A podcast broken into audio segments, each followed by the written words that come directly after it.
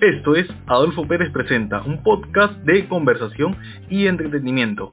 Hola, soy Adolfo Pérez y en esta ocasión voy a entrevistar a Alejandra Dinegro Martínez, socióloga sanmarquina especializada en temas laborales. Asimismo, ha sido autora de dos libros, uno de ellos, Pulpines y el trabajo digno. Bienvenida Alejandra.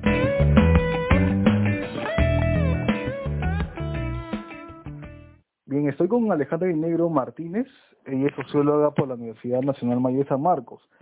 Alejandra nos va a explicar un poco más sobre el sector informal y sobre todo dentro de este contexto en la pandemia COVID-19. Bienvenida Alejandra, ¿cómo estás? ¿Qué tal? ¿Cómo estás, Adolfo? Un gusto poder compartir por aquí algunas ideas con relación al tema que mencionas. Claro, en primer lugar, para, como todo tiene un comienzo, ¿cuál es el motivo de escoger el sector trabajo dentro de la sociología? ¿Qué fue lo que más te llamó la atención? Ya, ¿por qué la, la carrera de sociología? A ver, yo, eh, muy pocas personas saben en realidad que yo iba a postular a Derecho. Eh, mi familia, mis padres querían que, que, yo sea pues abogada, ¿no? Todavía había esta idea tradicional de, de elegirle pues la, la carrera a los hijos, ¿no? Y yo en la academia, en realidad, eh, ingresé a una de estas famosas charlas eh, vocacionales. Lo ingresé de casualidad, en, realidad. Y a partir de ahí escuché a un sociólogo que marcó, digamos, gran parte de, de mi trabajo, de mi existencia. Y sobre todo que me, me llevó a decidir sobre esta, sobre esta carrera, ¿no? La sociología. La sociología es una, una ciencia social como tal que tiene una mirada completa de la sociedad que podemos estudiar eh, parte de la economía, parte del derecho, parte de la geografía. Y aparte que eh, el campo de acción de la sociología era algo que, digamos, a mí me encantaba, me motivaba desde en la academia, ¿no? Y yo decido hacer, ¿no? La frase que a mí me marcó, eh, que lo escuché y que me marcó y dije, es aquí donde quiero estar y a esto quiero dedicarme, es esta famosa frase de que la sociología es un deporte de combate, ¿no? Entonces, es así que yo postulo a la universidad, mis padres no sabían que yo postulaba sociología, postulo sociología e ingreso, ¿no? Y, muy feliz, ¿no? Hasta el día de hoy estoy contenta con la carrera, trato de, especializarme un poco más en la rama específicamente de la sociología laboral. También tengo una carrera técnica en programación, pero me gusta mi carrera y siento que, que puedo aportar bastante de mi carrera y sobre todo siento también que las ciencias sociales tienen un rol muy, muy importante y la pandemia nos ha demostrado por qué, ¿no? Yo creo que debemos estar los científicos sociales a la altura de eso, ¿no? A la altura de ello. Y eso es lo que trato de contribuir también para mi propia carrera y, por supuesto, también para varios aspectos de la sociedad, ¿no? Claro, específicamente, mientras otros colegas, por ejemplo, van lo que es medio ambiente, de repente el sector político, educación. ¿Por qué decidiste escoger dentro de la carrera lo que es la sociología laboral? Es una, una pregunta también muy muy interesante y también por aspectos que yo, eh, que de mi vida personal que sin realidad he evitado mencionarlos, ¿no? Pero te lo comento. Este, me interesa mucho el tema laboral por experiencia de vida, ¿no? Sobre todo el tema de la precariedad, el tema de la informalidad, en sectores juveniles y a niveles generales, ¿no? Eh, bueno, yo vengo de una familia que perdió absolutamente todo, ¿no? Con el incendio de Mesa Redonda. Y mi vida cambió totalmente, la vida de mi familia también cambió en términos de recursos económicos, en términos inclusive del distrito en donde yo vivía. Y yo he salido, ¿no? Yo he sido ambulante desde muy niña, con mi madre, me he acompañado y para mí la, la educación, digamos, el poder acceder a educación pública de alguna otra forma fue una herramienta que me ha permitido avanzar académicamente, laboralmente y también en la vida, ¿no? A mí me marcó mucho ese hecho que ya con los años empecé a entenderlo un poco mejor. Yo estaba muy pequeña cuando sucedió en la mesa redonda.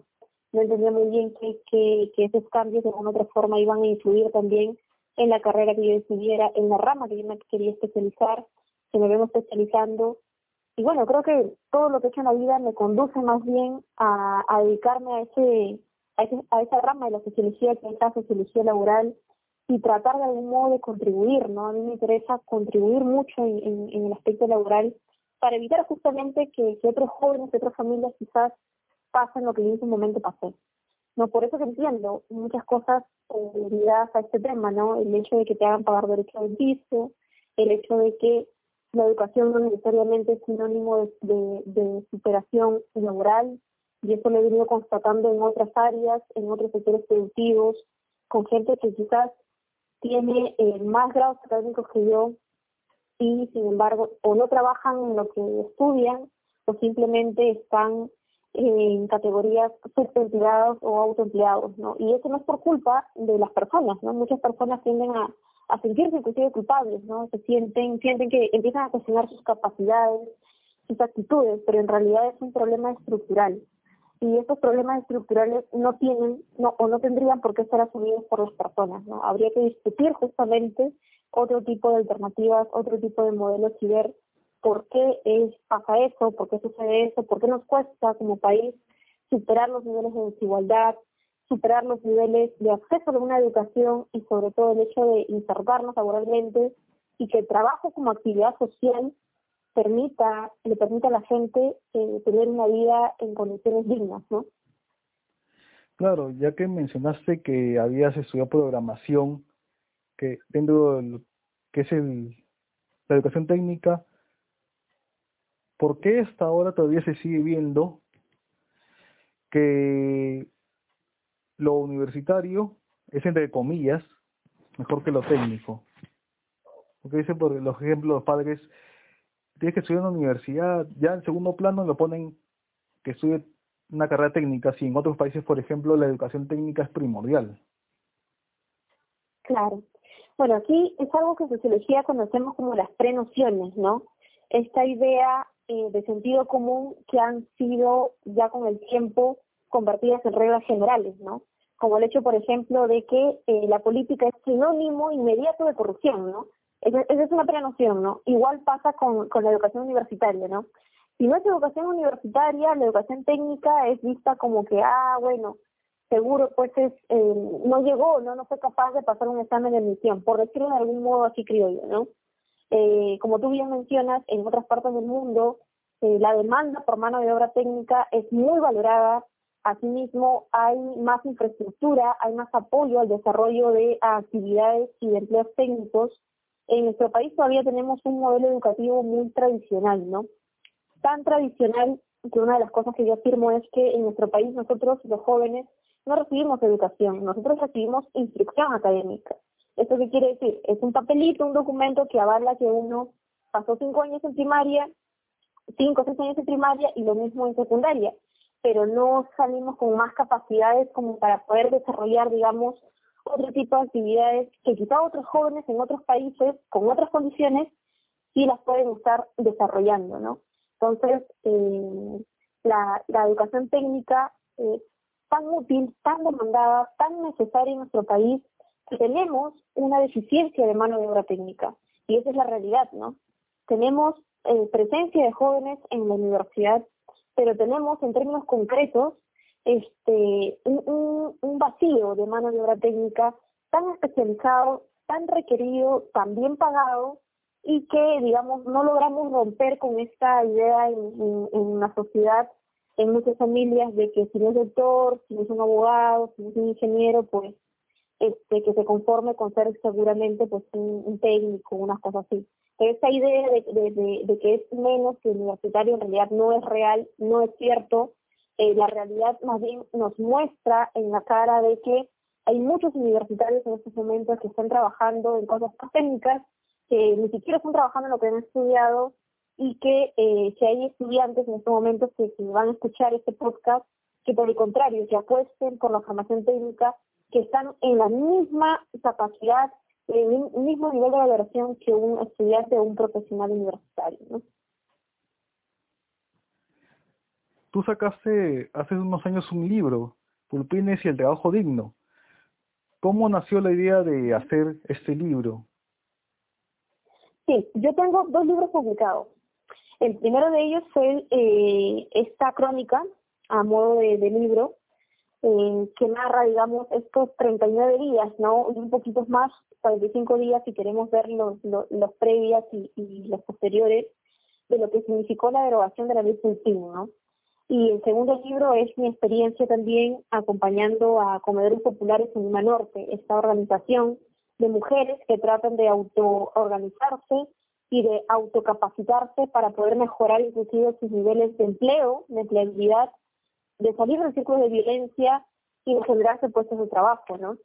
Entonces, eh, lo que yo quise hacer con el primer libro, en realidad, es una, una indicación tácita de que otros jóvenes de que participamos en todo este proceso desde diversos espacios, con diversas actividades, tratemos de poner en la agenda esta discusión de fondo de empleo, de trabajo y capital, ¿no? Que es una discusión que lleva años, décadas de discusión, pero que ahora se nos hace más urgente y más necesario, al menos para nuestra generación.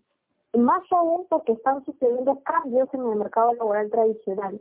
Y que por lo tanto los jóvenes sí tenemos cosas que decir, ¿no? Los jóvenes nos esforzamos desde que nos levantamos y las condiciones eh, de empleo, de, eh, de, desempleo, de no, por, de no poder eh, conseguir un trabajo, de no poder aportar a la casa, nos genera otro tipo de eh, desavenencias en nuestra vida, ¿no? Hay mucha gente con depresión, hay mucha gente con ansiedad, hay muchas personas que, inclusive han cruzado la línea y se han suicidado. hay una serie de factores detrás que tiene eh, como consecuencia otro tipo de efectos colaterales y que es importante, ¿no? Porque muchas veces a los jóvenes se nos supedita, ¿no? La idea joven es, es la inmadurez, es la idea de que está experimentando, de que está en una etapa, en un periodo en el cual tiene que probar cosas en la vida para que recién a una edad madura pueda, pues, eh, su opinión ser tomada con seriedad.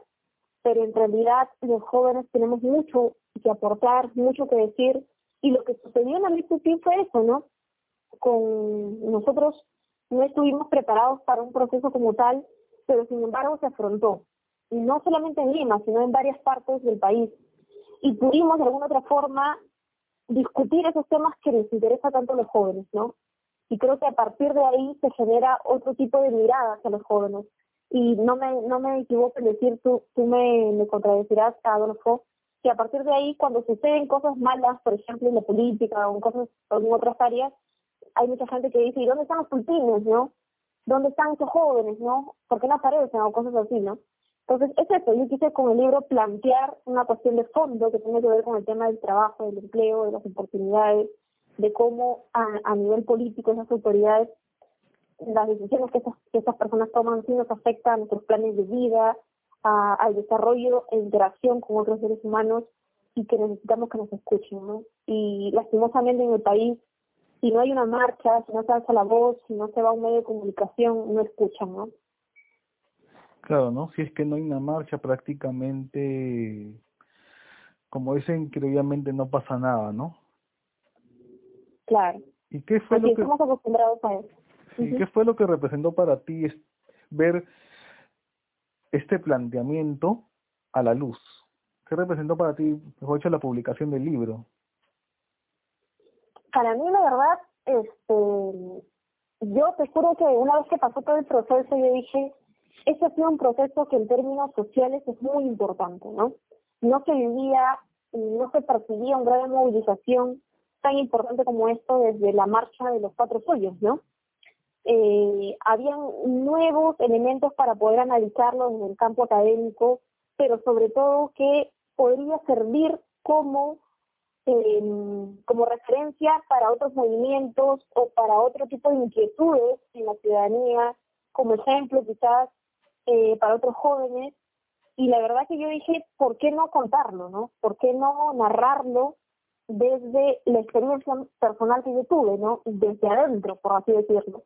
De contar cómo fue los niveles de organización, qué elementos, qué hicimos para poder lograr ello, la relación Estado-ciudadano, eh, todas las, las desavenencias que tuvimos en el camino, eh, la interacción con otros jóvenes, cómo nos comunicamos, las redes sociales, la relación con la prensa, la preparación del discurso, de las respuestas. Todo fue tan rápido entre primeros días que, que yo eh, sí sentí la necesidad de que esto quede plasmado en un libro y que sobre todo signifique esta invitación a poder saber un poco más qué pasó, no quede como un hecho aislado más, sino que eh, sirva justamente de referencia a niveles de social, de movimientos sociales. Así que eh, ese fue, yo la verdad que me sentí muy contenta de presentar el libro, me, me sentí muy agradecida por el apoyo en ese momento a todos los compañeros que me dieron las entrevistas, eh, mi jefe que me motivó justamente a poder pensarlo, a poder concretizarlo. Y cuando ya vi el libro impreso, la verdad que sí, me sentí muy, muy contenta, muy emocionada. Digamos que reviví esa sensación que se sentía cada vez que salíamos a marchar, ¿no? Y no lo vi como un proyecto personal, lo vi como un, un proyecto colectivo, ¿no? No era solamente Alejandra de Negro contando lo que pasó, era también un poco recogiendo las emociones de todos esos jóvenes que estuvimos ahí y que gracias a eso tengo muy buenos amigos, me he quedado con muy buenos amigos. Claro. Ahora ya entrando a lo que es en sí lo del COVID, en sí, ¿por qué durante la cuarentena había bastantes ambulantes en, en la calle? Es decir, prácticamente hubo una mala medida o una mala aplicación de repente de las normas de parte del Estado. A ver, este, para empezar, antes de la pandemia, las características del mercado laboral nacional ya tenían condiciones, digamos, altas de informalidad, ¿no? Más del 70% de informalidad. El 54% de las familias en nuestro país generan y viven de la informalidad, generan ingresos de la informalidad, ¿no? Ocho de cada diez jóvenes son informales. Hay informalidad hasta en el propio Estado.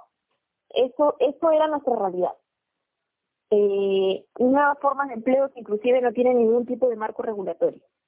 Jóvenes que trabajan en condiciones hasta infrahumanas, ¿no? Como el caso, por ejemplo, de las Malvinas, que obviamente siempre lo voy a mencionar, o el caso inclusive de McDonald's, ¿no? Un conglomerado internacional que tenía todos los papeles en regla, una empresa formal y que sin embargo tenía condiciones de empleo casi, casi esclavistas, ¿no? Precarias.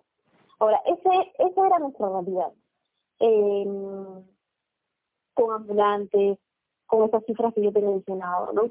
Lo que hace la pandemia es agudizar un poco más esa situación, porque obviamente las medidas iniciales que se tomaron en el gobierno, que fue la cuarentena estricta, que fue el hecho de repartir bonos, pero que no contábamos a nivel de, eh, de Estado con herramientas. Nuestro Estado no es un Estado sólido, no es un Estado fuerte, no es un Estado que logra articular en los tres niveles de gobierno y tenemos una seria deficiencia en la organización de los datos. Y eso es justamente lo que nos ha costado, ¿no? Eh, el bono, la entrega del bono es un claro ejemplo de una deficiencia no solamente tecnológica, sino también de cómo este, los estados subnacionales no funcionan, ¿no? Padrones que se han tenido que armar en plena pandemia recursos que han sido destinados eh, doble o tres veces a personas que no necesariamente lo necesitan y justamente no toma en cuenta esta realidad, ¿no? Somos un país informal donde la gente se genera su propio empleo y obviamente una cuarentena tan estricta como fue la que se planteó inicialmente, de algún otro modo iba a ser insostenible en el tiempo. Y ya lo hemos visto. La realidad nos estalló en la cara. La gente no resistió los tres meses y salió a la calle porque obviamente tiene que sobrevivir. Netamente la gente en estos momentos está sobreviviendo a, esa situación que obviamente ha, afectado a todas partes del mundo, pero hemos visto que hay otros estados que han podido enfrentar esta situación en mejores condiciones, ¿no? Los estados europeos tienen un sistema de protección social mucho más desarrollado que el nuestro, que América Latina, pero inclusive, sin ir muy lejos, Chile, ¿no? Ha desplegado una serie de paquetes económicos para poder proteger a sus trabajadores independientes, a sus microempresarios y a todas aquellas personas que en realidad pues justamente necesitan de que el Estado aparezca y los proteja en una situación como esta, donde la vida del ser humano es lo más importante, más importante que la famosa reactivación económica, ¿no? Entonces, esa era nuestra, nuestra circunstancia antes. Y con la pandemia, yo creo que se ha vuelto nuevamente a discutir esto que entendemos como formal e informal, ¿no?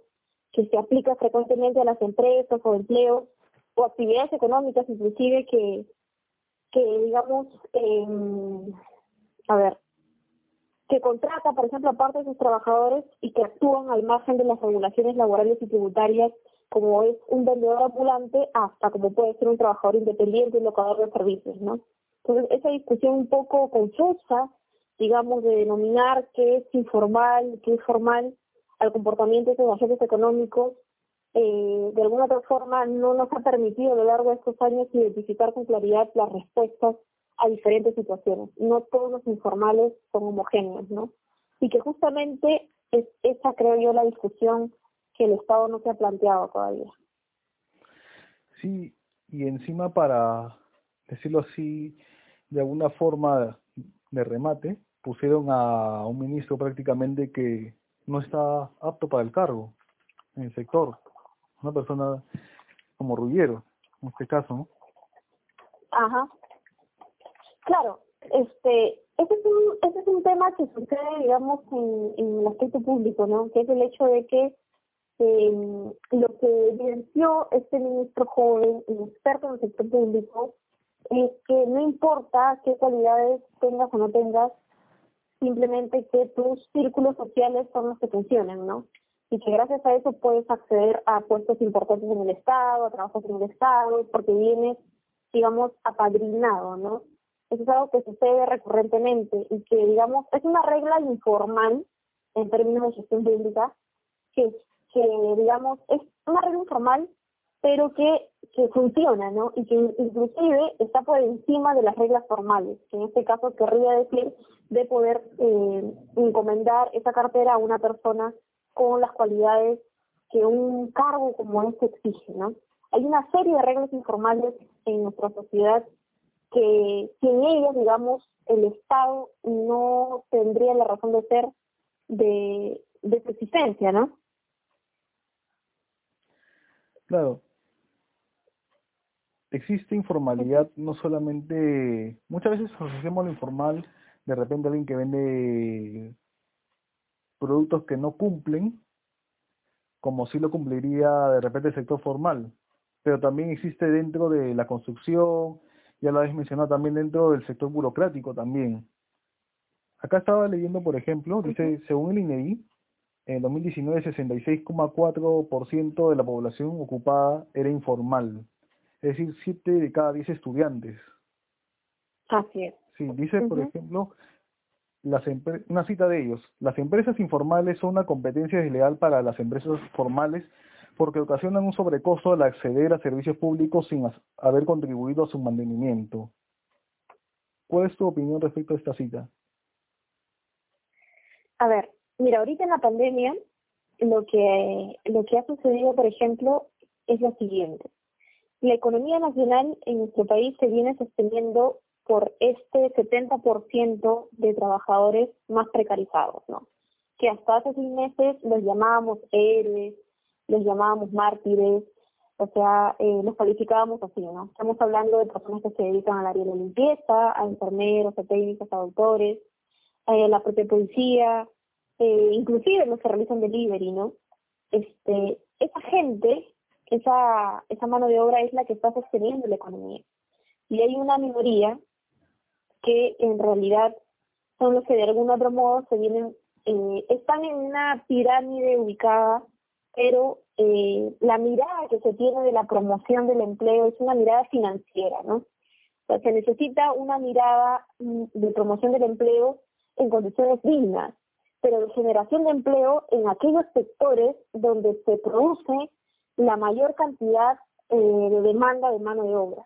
Y estamos hablando de sectores eh, microempresariales, ¿no? De esos eh, famosos eh, emprendedores, término que no me gusta mucho, en realidad usar, pero estamos hablando de esos sectores emergentes, por decirlo de alguna otra manera, que demandan gran cantidad de mano de obra, que no necesariamente es mano de obra calificada, pero que son los que sostienen y mueven en estos momentos la economía nacional.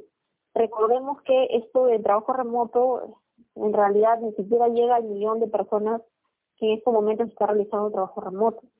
Lo otro es que eh, estas discusiones o la mirada que se tiene en el estado de eh, del, tema de empleo, del tema de informalidad, del tema de precariedad, creo que creo yo que la discusión va mucho más de un factor ideológico, sino del tema de cómo uno entiende esta relación del trabajo con el ser humano. No es un tema ya de ideología, ya no es un tema de ideología, es un tema de cómo estas personas, estos técnicos, entienden esta relación de trabajo, de lo que significa trabajo con identidad y todo lo demás, con el ser humano. Y esa discusión creo yo que es la que ya ha quedado hace años eh, en un segundo plano, ¿no? Y por eso te mencionaba de que las ciencias sociales tienen una gran responsabilidad de poder discutir estas cosas que son muy sensibles para el tejido social y que definitivamente eh, la pandemia lo que ha hecho es agudizarlas. Lo dejamos ahora, por ejemplo, con, con la pandemia, afrontando un periodo en el cual muchos de, de estos empleos que pueden ser automatizados en los próximos 5 o 10 años eh, corran el riesgo de dejar a mucha gente sin empleo, ¿no? Y estamos hablando de gente de, de edad, de edad, eh, y son procesos que en otras partes del mundo ya llevan décadas, ¿no? De, de avance, de discusión, y aquí nosotros estamos llegando un poco tarde, ¿no? A eso. Pero a pesar de eso, es una ventaja justamente para poder redireccionar toda la estructura del Estado, el enfoque educativo, eh, inclusive el hecho de la productividad, la generación de empleo y otros serie de factores. Claro, las ciencias sociales, ¿no? Que aquí de alguna manera hay un avance, pero igual son relegadas en comparación con otros otras ciencias. Ahora. Sí, lo, lo que pasa es que los empresarios no han escuchado mucho a los sociólogos, no escuchan a la economía. Y está bien, ¿no? Está bien. Y una de las cosas que discuto con mis colegas economistas es que los números tienden a uniformizar la realidad, ¿no? Y atrás de esos números hay procesos, hay realidades totalmente distintas. Porque en nuestro país, somos un país multicultural, pluricultural, este, eh, con lenguas, eh, que de alguna otra forma eh, le da riqueza al país, pero los empresarios no han escuchado mucho las ciencias sociales y quienes en realidad interpretan y conocen el comportamiento humano en la ciencia social y no es la economía, no es el consumo. Ese es un factor, una parte, un indicador más, pero el comportamiento humano como tal eh, lo estudia las ciencias sociales. Y los empresarios no han escuchado mucho, ¿no? Y yo creo que habría que hacer una autocrítica por parte de las ciencias sociales para ver qué es lo que está pasando. ¿No? ¿Por qué no, no, no generan corriente de opinión como si sucedía hace 40 o 50 años, ¿no? Donde eh, la sociología, las ciencias sociales planteaba cuestiones mucho más de fondo en la agenda pública, ¿no? Tanto así que hemos tenido inclusive a grandes diputados hijos de las ciencias sociales y de la universidad pública, ¿no? Pero ahora estamos como que un poco más siguiendo la, la agenda de lo que sucede sin plantear un tema de fondo. Claro, ¿y qué crees que falta entonces para que el empresario pueda escuchar? Si ya se mencionó lo que es una autocrítica, ¿qué crees tú que falte al empresariado peruano? Bueno, el empresariado peruano es, variado, ¿no? Tenemos estos sectores emergentes este, que vienen del interior del país, que han hecho dinero basados en esta idea del emprendedurismo, ¿no? De vez quien pueda y de que esta idea, digamos, de, del migrante que viene al Lima y va a cumplir sus sueños, ¿no? tenemos a estos sectores empresariales que, que, viven en, bajo esa lógica. Tenemos a los sectores más importantes del país eh, en conglomerados como la famosa ADEX, la CONFIEP, que de algún otro modo han tenido mucha injerencia en, eh, en ciertos, digamos, operadores que han ocupado cargos muy importantes en el Estado. Se habla de que el poder real en el país no, no lo tiene el presidente, no, no lo tiene el poder político, sino el poder económico, financiero. Y hay otros sectores empresariales con menos injerencia en el sector público, este, ligados pues a las medianas, pequeñitas empresas, ¿no? en ese sentido, creo yo que eh, una responsabilidad es el vacío que ha dejado las ciencias sociales.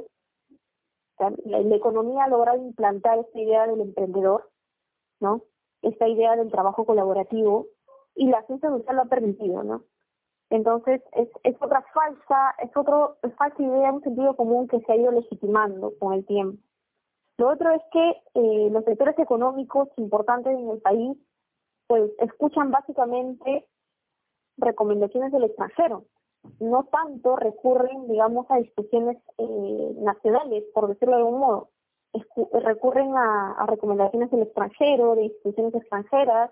La lógica es distinta. La lógica no es que estos, eh, este poder financiero, económico, de algún otro modo quiera mejorar también los niveles de corrupción, sino que más bien lo que ha hecho es que a pesar de que tienen todos los recursos para poder educarse, para poder mejorar algunas cosas en el país, por el contrario, eso ha sido una traba para ellos, ¿no? Y los otros sectores que son los que yo te menciono, ¿no? Que están, eh, que comulgan con algunos, con estas ideas del emprendedurismo, que la gran empresa lo, lo potencia y que, digamos, ese sistema de algún modo les da beneficios, ¿no? Les da beneficios. Esa idea de cambio es algo que, que yo la verdad lo abordaría con pinzas, ¿no? Y no es que no escuchen, no es que no les genera de algún otro modo eh, interés, por lo mismo que las discusiones que se plantean mm, no generan corriente de opinión, no llaman la atención, no generan la curiosidad del ciudadano de a pie, porque una de las cosas que yo también discuto es que la gente de solos habla para sí, ¿no? Y entre sí, que somos unos pocos, nos podemos entender y nos podemos teorear de lo más bonito, pero lo que necesitamos es hablarle a la gente de a pie. Y por eso es que gran parte de lo que yo escribo en mis libros es en ese lenguaje, porque necesitamos justamente acercarnos a la persona, al ciudadano que no necesariamente está en nuestros círculos, que no habla nuestros códigos, que no eh, de alguna otra forma forma parte del espacio académico, ¿no? El espacio académico es reducido, es pequeño. Es importante, por supuesto, decir, pero lo que nosotros como investigadores, como profesionales producimos, este, generamos eh, ideas, estudios, investigaciones, no basta, no, basta con que entre los mismos nos, nos, nos, eh, nos estudiemos, ¿no? Ya nosotros lo conocemos, sabemos muy bien, necesitamos que la gente sepa. Claro. Por ejemplo, también dentro de lo que es una empresa en sí, cuando una persona es joven, todavía se tiene esa prenoción o esa creencia, decir, ah, porque es joven hay que pagarle menos, o también, por ejemplo, existe desigualdad entre género, ¿no? Que, bueno, aunque ha ido cambiando con el tiempo, ¿no? Que ya hay más mujeres gerentas, CEOs, como le llaman actualmente, pero todavía se ve esa desigualdad, ¿no? Que el hombre gana un poco más que la mujer, ¿no? Claro, y este es un tema netamente de género, ¿no? Este es un tema en el cual la división sexual del trabajo al inicio de la humanidad se ha dado, ¿no? Que ha ido tomando algunos matices, sí, por supuesto.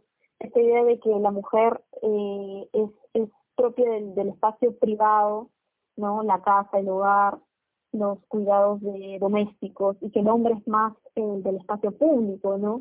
El que trabaja, el que genera fuente de ingreso, el que protege a, la mujer de algún otro modo este eh, la mujer es eh, vista como una caricatura, como alguien que necesita de la supervisión para que no se vaya a equivocar, ¿no? Y que ese supervisor es el hombre, ¿no? Entonces estamos hablando de un proceso histórico como tal, ¿no? Que como te digo, se, se ha evidenciado en diversos matices. Pero lo que ha producido, creo yo, esto va de la mano también con la, con la tecnología, con la cuarta revolución industrial, es que hay los seres humanos, tanto el hombre como la mujer, están en las mismas capacidades de poder desarrollar las mismas actividades, ¿no? Con eso no quiere decir de que si el hombre puede cargar cinco costales de cemento, la mujer también lo va a hacer, no. Creo que este hay otro tipo de, herramientas, la tecnología puede ser una ayuda muy importante para eso. Pero lo que voy es que la mujer tiene la misma capacidad que el varón y eh, yo creo que nos debería dar vergüenza más bien que en pleno siglo XXI estemos discutiendo el hecho de que a una mujer profesional que le pague lo mismo por la misma actividad que realiza un hombre con la misma función, ¿no? Con la misma profesión. Eso en realidad ya debería avergonzarnos.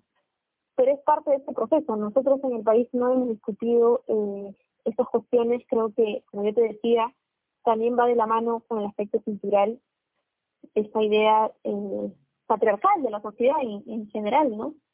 De que eh, las mujeres deberían estar en el sector privado familia, eh, reproducción, y que el hombre es el que debería generar, cuando en realidad más bien los niveles de desigualdad salarial, de brecha digital, de, justamente que esta pandemia definitivamente nos ha afectado a todos, pero ha afectado más a los jóvenes y a las mujeres, ¿no?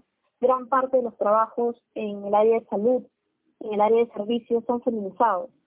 Enfermeras médicas, trabajadoras de limpieza, son trabajos feminizados, trabajadoras del hogar, las de cuidados ancianos o niños, son los que están visto más afectados, ¿no? Ahora, a pesar de que hay un leve eh, mejoramiento de las tasas de empleo, es a los jóvenes y a las mujeres a quienes más les cuesta reinsertarse en el mercado laboral, y no a los hombres. ¿Y a qué crees que se deba esa falta de reinserción? Si no es este capacitación, o sea, capacidad, mejor dicho, para poder desarrollarse. Lo es como te explicaba, ¿no? Hay una visión todavía muy paternalista de las actividades que realizan las mujeres de que a pesar de que hay ciertos trabajos muy feminizados, este, hay esta desigualdad, ¿no? En, en aminorar la labor que realiza una mujer frente a la misma labor que realiza un hombre. Pero hay ya experiencias muy positivas en el hecho de que la mujer está capacitada, muy capacitada igual que el varón, para poder desarrollar una actividad, para poder generar eh, producción, para poder este, Mm, insertarse adecuadamente en diversos sectores económicos, ¿no? Recordemos que hay grandes aportes de muchas mujeres en el mundo, ¿no? Y hay premios Nobel, hay inclusive, este, tenemos la ministra de Salud, es una ministra. En otras áreas, el trabajo de las mujeres todavía sigue siendo, digamos, mm, oculto, ¿no? Puesta en segundo plano, ¿no? Porque como te mencionaba, esta idea de que la mujer necesita un supervisor, necesita que alguien la vigile para que no se equivoque, ¿no? Esa idea paternalista de que se tiene es algo que culturalmente debemos superar, ¿no? Entonces se supera con, con educación, con políticas de Estado que promuevan igualdad, el acceso a la mujer. Yo creo que hay que pasar de reivindicaciones de género a reivindicaciones más económicas y políticas de la mujer. Esa es una cuestión que yo también discuto con algunas amigas feministas, ¿no? Ya es momento de pasar este tipo de reivindicaciones económicas y políticas. Claro, y se ha visto también, por otro lado, las empresas, en estos casos de las Malvinas y McDonald's, como habías mencionado, que es una empresa transnacional que supuestamente cumplía con los protocolos, estándares de querer abaratar costos, ¿no? En varios sectores, no solamente en esos dos casos, sino en todos, abaratar costos, eh, explotar al trabajador que trabaje horas extras pero sin pago. Claro, claro, claro, claro que sí. Claro, es que como son, como te decía, somos muy informales, ¿no? Eh, los niveles de informalidad en realidad son tan dramáticos que hemos visto que estas empresas grandes, transnacionales, eh, incumplen las propias reglas, ¿no? Entonces, si el propio Estado las incumple, digamos que eh, hay organismos del Estado que dan por sentado de que, claro, como son formales, este, no necesitan más vigilancia al respecto, ¿no? Pero en realidad sí necesitamos que mejoren nuestros propios sistemas de inspección, de fiscalización, necesitamos políticas de Estado mucho más complejas y completas que no dejan a nadie atrás, que los mecanismos de protección social eh, incluyan a todos. Eso es algo que, que también en términos de política podríamos hablar de micropolítica, ¿no? Ya no necesitas matar a la gente literalmente. Con políticas públicas excluyentes lo que hace es eso, ¿no? Si no miremos ahora nomás el hecho de que eh, hay gente que no puede acceder ni siquiera al primer nivel de atención en salud, ¿no? Gente que no tiene un trabajo, gente que no tiene un seguro, gente que, que no estudia, gente que ha dejado sus planes a la mitad, que han abandonado en otros casos sus planes. Y eh, como te mencionaba también, eh, en el país ya como que se nos pasó esto que, que se, se habló hasta hace unos 10 años del famoso, del famoso bono demográfico, ¿no? esta gran cantidad de mano de obra joven y que en estos momentos ha empezado a envejecer. En los próximos 10 años el Perú va a ser una, una un país envejecido, con población envejecida, y dadas las condiciones, que se mantienen las condiciones actuales, es gente que no va a tener acceso a un sistema pensionario, eh, que no va a tener acceso eh, a un seguro de salud, en fin, ¿no? Una serie de. Claro, ya que estás mencionando lo que es el sistema pensionario, una vez escuché por ahí que en Colombia, por ejemplo, sin ir muy lejos, tienen lo que es más beneficios. El trabajador, llámese, cuando cumple una determinada, en este caso 65 años, siendo adulto mayor, tiene mejores beneficios que acá. Aquí, como ya se había mencionado, eh, no tiene muchos beneficios y además también eh, con esto de la pandemia se agudiza más su situación. ¿Cómo? ¿No entendí esa parte? Sí, como ha llegado esto de la pandemia, se ha agudizado más su situación, el, el, pensionista. Claro. Sí, claro que sí, claro que sí. Este, nosotros tenemos un sistema pensionario que es copia del sistema chileno, ¿no? Eh, y hemos visto lo que lo que significa eso, ¿no? Eh, no no hemos discutido tampoco un sistema pensionario más justo para la gente, ¿no? Pero si tienes al 54% de familias que generan ingresos y que viven de los sectores informales, como estas personas que, digamos, con su trabajo permiten cubrir las necesidades básicas, este, puedan acceder pues a, un fondo de ahorro para su vejez, ¿no? Como es un sistema de pensiones. O sea, no, se van a dar, digamos, abasto, no, no hay capacidad de ahorro en ese sentido, ¿no? Los sectores medios emergentes que en estos momentos han regresado a la pobreza, eh, van a dejar de, seguramente aportar a un sistema privado de pensiones, ¿no? Eh, es eso, ¿no? Estamos hablando de eso, estamos hablando también de que ellos puedan acceder a una serie de beneficios en, otro tipo de, derechos laborales, ¿no? Derechos sociales, ¿no? No hay una canasta básica de derechos sociales, que podría resumir así. Claro, ¿y crees que ya más adelante se pueda acceder o que de alguna manera los beneficios de la formalidad sean más accesibles para los trabajadores informales, porque a veces cuando quieren formalizar y haciendo una empresa, siempre les pide un montón de trámites, un montón de trámites, quizás por la burocracia, porque se dicen, no, sabes que mucho papeleo, tengo miedo de abrir ya una empresa. Claro, mira, claro, yo que también he tenido empresa familiar y actualmente estoy tratando de impulsar una también. ¿Qué es eso? O sea, la discusión con el tema formal tiene una visión punitiva del mismo, ¿no? En el sentido de que, ah, el informal, para empezar, el informal es una cosa común, ¿no? Es el ambulante, pero el informal también es una persona, es un profesional, un locador de servicios también es informal, ¿no? Por muy profesional que usted sea. Lo es tan igual que un vendedor ambulante. Pero esa mirada punitiva, de sanción, de persecución al, al, al informal es algo que, que, digamos, falla y es algo que se viene realizando hace años. Eh, el hecho de que, que, estas situaciones sean también tan ambiguas no permiten entender las situaciones de fondo. Nos faltan datos al respecto, no tenemos un buen manejo de datos. Lo otro es cómo hacemos sostenible la informalidad. ¿No? O sea, me refiero, claro, la, formalidad acarrea ciertos gastos iniciales, pero los otros gastos para poder sostener la formalidad no, no se discuten mucho. No es que el empresario quiera ser informal toda su vida. No, hay empresarios que obviamente quieren ser formales porque de algún otro modo les genera beneficios también para sus negocios, ¿no?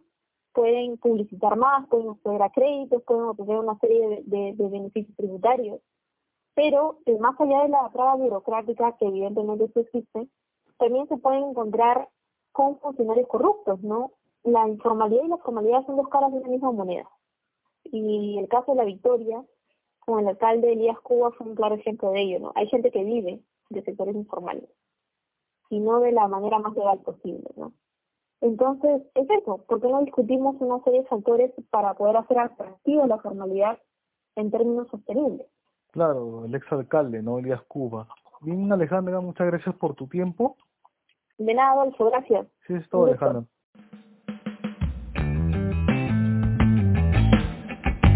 Hasta aquí llegó Adolfo Pérez Presenta. Puedes escucharme en las plataformas de Spotify, Google Podcast y Anchor. Asimismo también puedes encontrarme en Adolfo Pérez Presenta y escuchar todos nuestros episodios. Sígueme, ¿qué esperas?